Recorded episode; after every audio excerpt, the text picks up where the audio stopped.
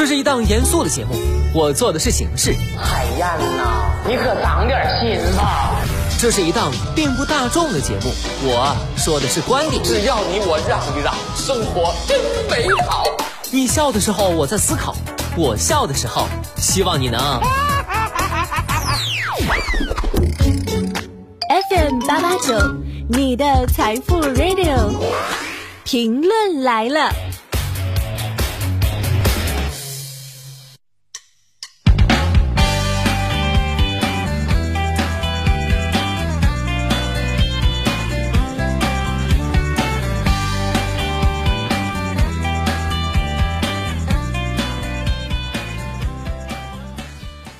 收音前的你还好吗？欢迎收听评论来了，我是海鹏。党的二十大报告提出，把实施扩大内需战略同深化供给侧结构性改革有机结合起来，这是党中央基于国内外发展环境变化和新时代新征程中国共产党的使命任务提出的重大战略举措。对于今后一个时期有效发挥大国经济优势，加快构建新发展格局，推动高质量发展，全面建设社会主义现代化国家，具有重要意义。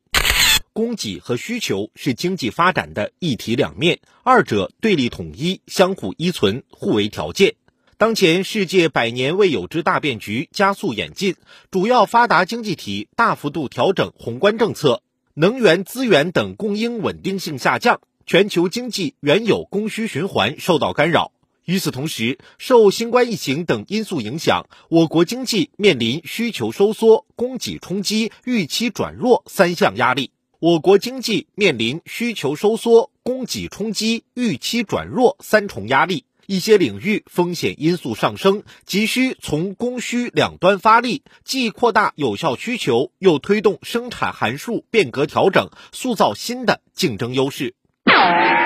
针对新形势，二零二零年以来，党中央提出要加快构建以国内大循环为主体、国内国际双循环相互促进的新发展格局。这要求我们统筹谋划扩大内需和优化供给，充分发挥超大规模市场优势，打通经济循环卡点堵点，推动供需良性互动，在实现自身高质量发展的同时，为世界经济注入新动力。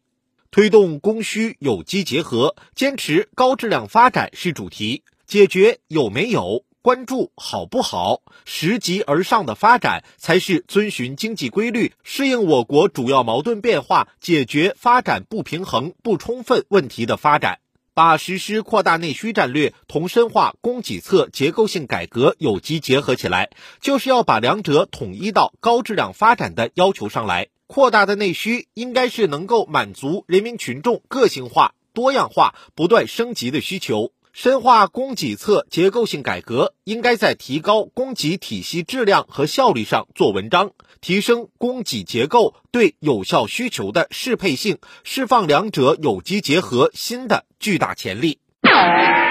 推动供需有机结合，深化供给侧结构性改革是主线。经济发展最终靠供给推动。从长期看，供给创造需求，发展永无止境；供给端质量提升和结构升级也永无止境。当前和今后一个时期，制约我国经济发展的因素，供给和需求两侧都有，但矛盾的主要方面在供给侧，供给卡点、堵点、脆弱点犹在。坚持深化供给侧结构性改革这条主线，就是要发挥创新第一动力作用，持续推动科技创新、制度创新，着力突破供给约束堵点，以自主可控、优质有效的供给满足和创造需求。比如，对于对外依赖度高、短期难以有外部替代来源，可能会出现断供断链的领域，需要加快补短板。对于有需求但未得到有效满足的领域，如优质品牌商品、绿色生态产品等，要深化改革、扩大开放，尽快优化供给结构，以新供给创造新需求，形成经济发展不竭动力。未来五年是全面建设社会主义现代化国家开局起步的关键时期，任务虽艰，希望在前。要找准实施扩大内需战略同深化供给侧结构性改革的有机结合点，增强国内大循环内生动力和可靠性，提升国际循环质量和水平，加快建设现代化经济体系，不断激发高质量发展的动力活力。